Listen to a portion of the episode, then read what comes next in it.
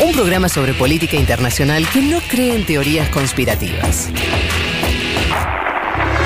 Bueno, casi.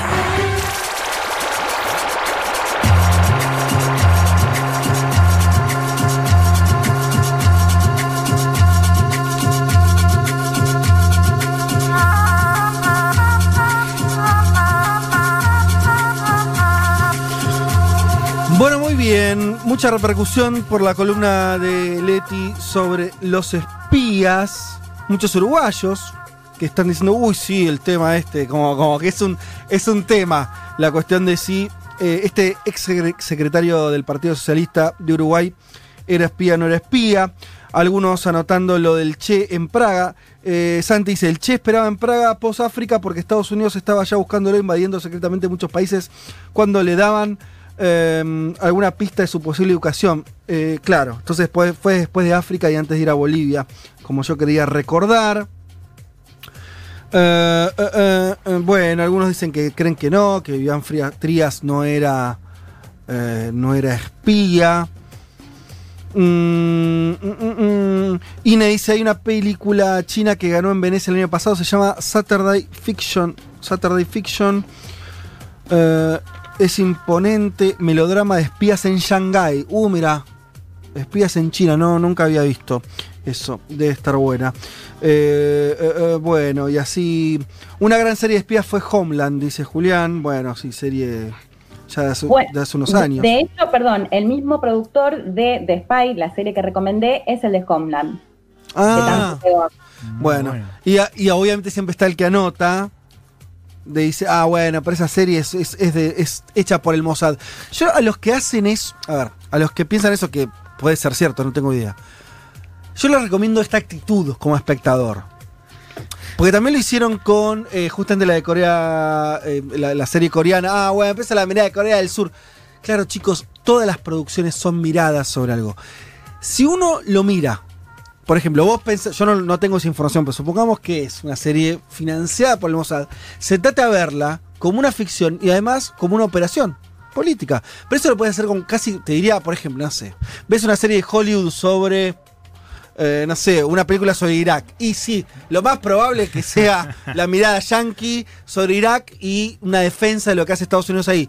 Pero vos puedes consumirla, mirarla como dos cosas a la vez, como una ficción Claro. y además como una operación, como a ver cómo, cómo están haciendo esa operación política, si quieres. Quiere decir, eso no la vuelve menos interesante. En general, le agrega un- una línea más. Y la ficción puede estar buena además. Pueden pasar las dos cosas y además Claro. la operación política después puede estar bien hecha, mal hecha. Sí. Puedes mirar, ah, mira lo que intentan mostrar. Es- Más o menos sutil. Claro, exacto, hay mil cosas para ver ahí, pero obviamente no, no hay que mirar las cosas inocentemente. Bueno, dicho todo esto, y como no nos queda tanto tiempo, vamos a empezar la columna de Juan Manuel Carr sobre lo que está ocurriendo en Uruguay con la aprobación de esta ley de urgencia, ¿cómo se llama, Juanma? Ley de urgente consideración. De urgente consideración. Vamos, quieren eh, empezar un poquito a transitar los Pero, senderos de esta ley.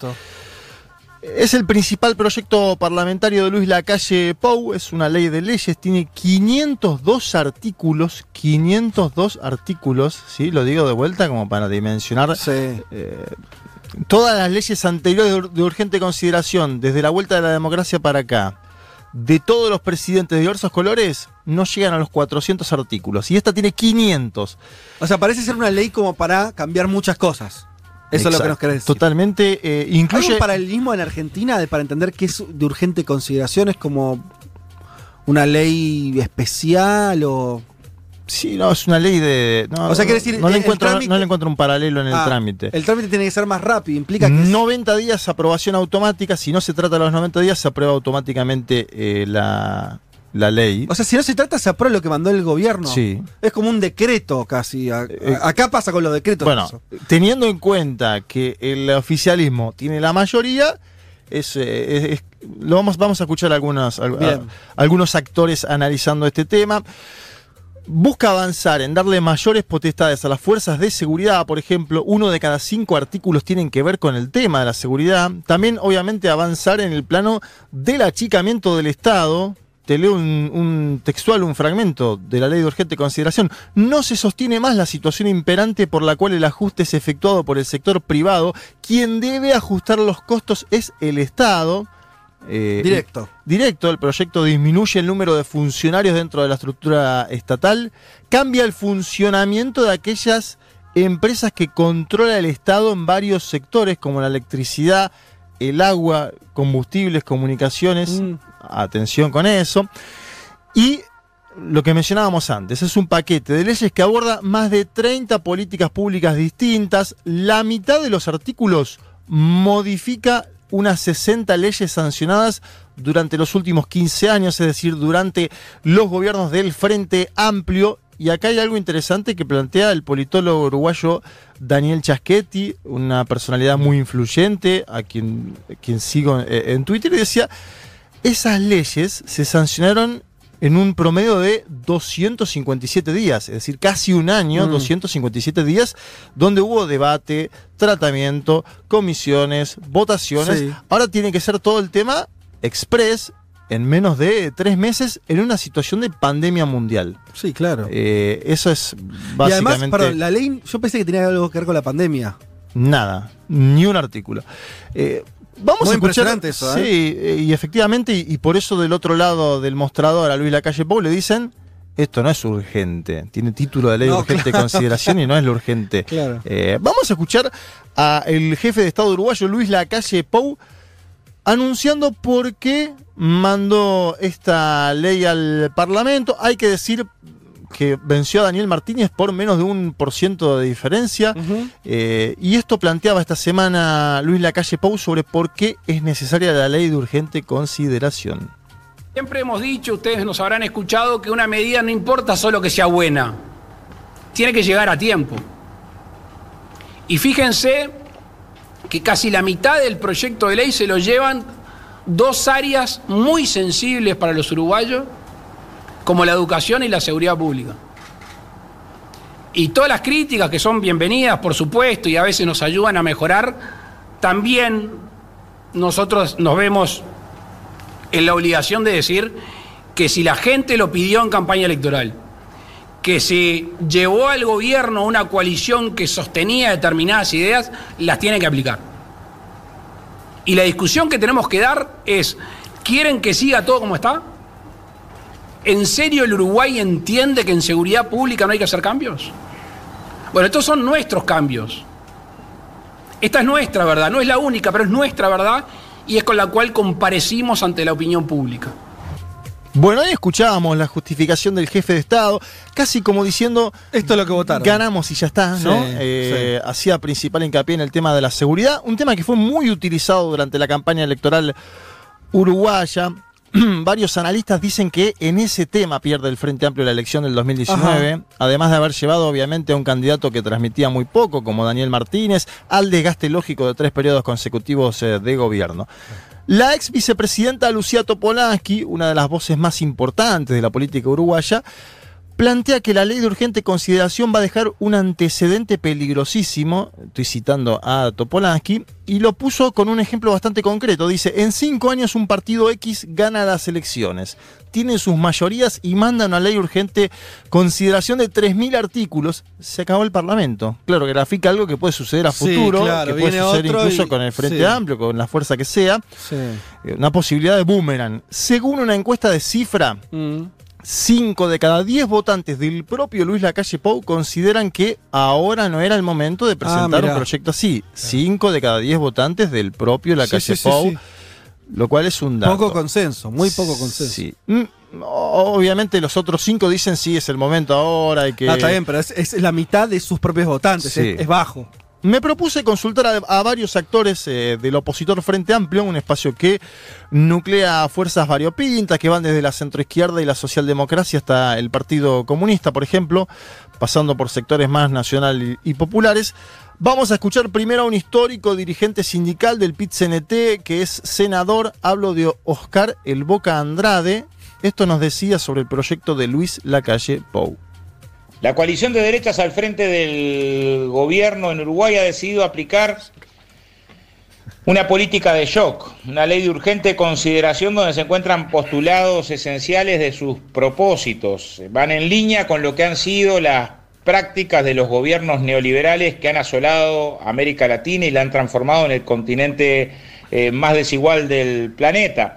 Uno encuentra como contenidos esenciales de esas medidas artículos que van dirigidos a la privatización de las empresas públicas, artículos que van dirigidos a desmantelar la educación del Estado como un derecho, artículos que van en la dirección de la reglamentación del derecho de huelga, de limitar la protesta, del recorte de las libertades individuales, iniciativas que promueven y facilitan el lavado de activos, que deterioran instrumentos para el desarrollo de políticas agrarias inclusivas como Instituto Nacional de Colonización, y, lo hace en medio de una pandemia, lo que dificulta las movilizaciones en contra de la ley y además eligiendo un procedimiento que, que, está fuera del marco constitucional como la ley de urgente consideración que claramente no, no, no prevé la constitución de la República que sea para más de una ley a la vez y que se pueda aplicar si no hay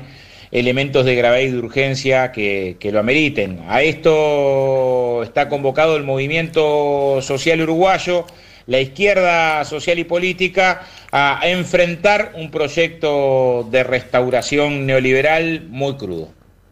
Bueno, ahí estaba. Lo traje al Boca Andrade porque es una voz casi desconocida de este lado de la orilla, pero que fue sumando mucha visibilidad en el Uruguay. Acá hay un mensaje dice María, de todo esto nos hablará la fórmula Boca Andrade Caro Cose en 2025. ¿Ya bueno, no, no sé, no sé. Y, y, ahí está hablando de un sector que ya está concentrado en esa sí. unidad. No, pero te quiere decir que es un tipo importante sí, en Uruguay. muy importante, muy importante. Eh, evidentemente la oyente lo, lo, lo, sigue. Es un gran orador, como hemos escuchado, formado en asambleas y asambleas. Bueno, nos damos un pantallazo, ¿no? De los peligros. Y otra voz importante que quería traer hoy es la del diputado Alejandro Pacha Sánchez, del Movimiento de Participación Popular. Pacha pertenece al espacio de José Mujica. Mm. Es más, es el senador suplente que ahora ocupó su lugar, ya que el expresidente está confinado en su chacra. Para Sánchez la ley de urgente... ¿Cómo es eso? Perdón, eh, Mujica está la, el... Mujica claro, obviamente no, no todo, puede no. asistir al Parlamento, ahora después te voy a contar sí. de eso también, porque es una de las críticas que se hace, como una persona de, tamaña, de tamaño prestigio eh, internacional, diría, incluso no está presente en el debate de esta ley de urgente consideración. Es y como, por la persona que vamos a escuchar ahora. Que es Alejandro Pacha Sánchez, pero así como Mujica hay otros eh, ejemplos, por ejemplo Sanguinetti. Sí otro senador que no puede estar presente. ¿Pero al no estar presente asume el, el suplente? En, en, Uruguay hay una ah. metodología donde es posible que el suplente Mira. vaya, claro. Eh, vamos a escuchar sí. a Sánchez hablando de por qué la ley de urgente consideración es un avasallamiento y viola la constitución, según este importante dirigente del movimiento de participación popular. De todas las veces que los poderes ejecutivos del Uruguay, después de la restauración democrática hasta acá, utilizaron este mecanismo de urgente consideración. La ley de urgente consideración que tuvo más, más artículos fue una de Jorge Valle, que también pretendía privatizar, este, era el dogma neoliberal también, pero tenía 90 artículos, esta tiene 500, y claramente es un avasallamiento porque el ponerle el rótulo de urgente consideración implica que el Parlamento tiene que debatir este proyecto de ley en 45 días en una Cámara más 30 en otra, y si el Parlamento no se expresa, es decir, no se expresa ni a favor ni en contra, la ley queda aprobada tal cual la envió el Poder Ejecutivo. Es decir, que este es un proyecto de ley casi como este, con un revólver en la cabeza al Parlamento, o lo aprobás así, o si no sale igual. Y ese es un enorme avasallamiento a la calidad democrática, porque no permite discutir en profundidad los temas que están allí planteados, no permite debatir a la sociedad, este, poder incorporar modificaciones. Entonces, esta es una ley además que viola la Constitución, que presiona enormemente al Parlamento, pero lo peor de todo es que es una ley inoportuna, porque no incluye ninguna de las necesidades verdaderas de la gente ni tiene ninguna urgencia con respecto a lo que está sufriendo el pueblo uruguayo, sino que es más, se pensó antes del COVID-19 y no tiene un solo artículo que atienda la situación generada por esta pandemia.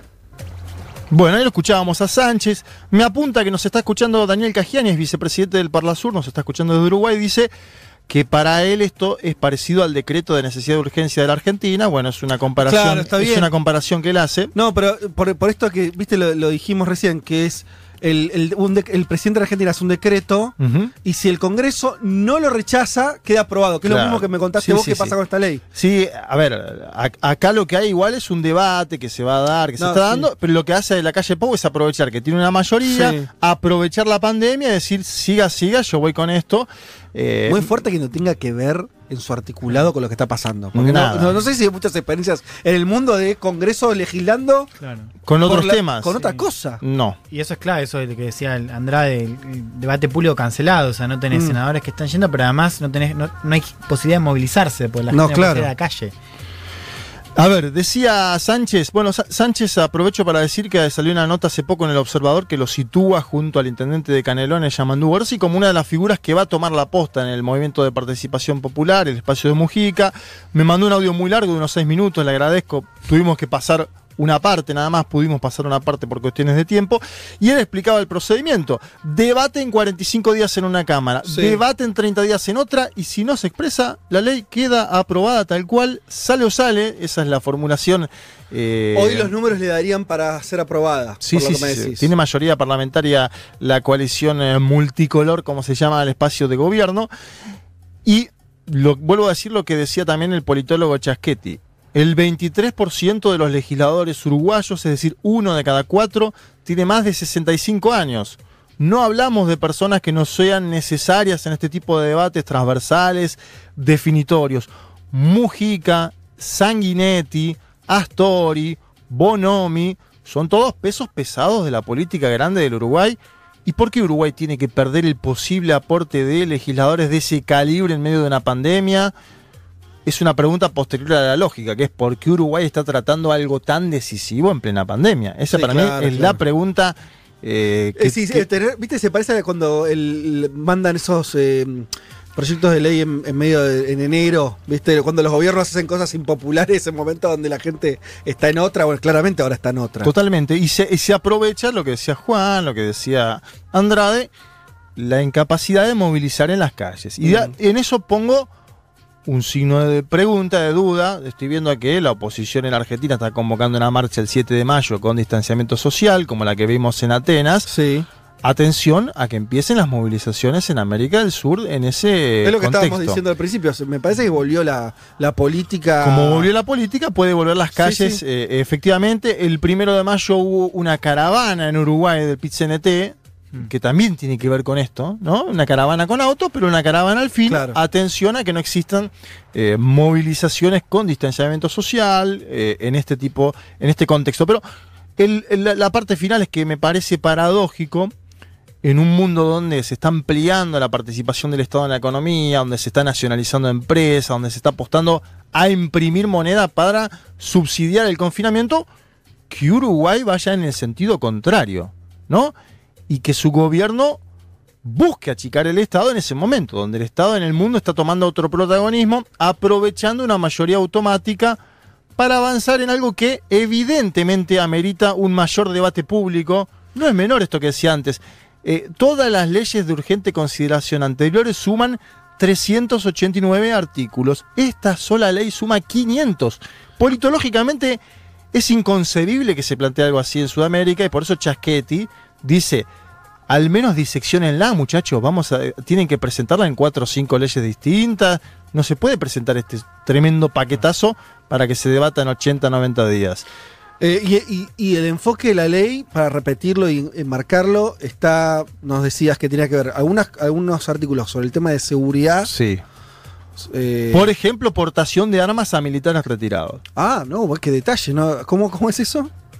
Un artículo que propuso Cabildo Abierto, Claro, el sector más... la formación de Guido Manini, es decir, el ala militar Sí. de este gobierno, de esta coalición multipolar, que es la portación de armas para los militares y policías retirados y la posibilidad de que las utilicen en situaciones Uy, de qué conflicto. retroceso, una sociedad como la uruguaya. Y después en términos económicos, En términos económicos es la disminución del número de funcionarios dentro de la estructura estatal y un cambio en el funcionamiento que todavía no queda del todo claro en aquellas empresas que controla el Estado en diversos sectores, la electricidad, el agua, combustibles, comunicaciones.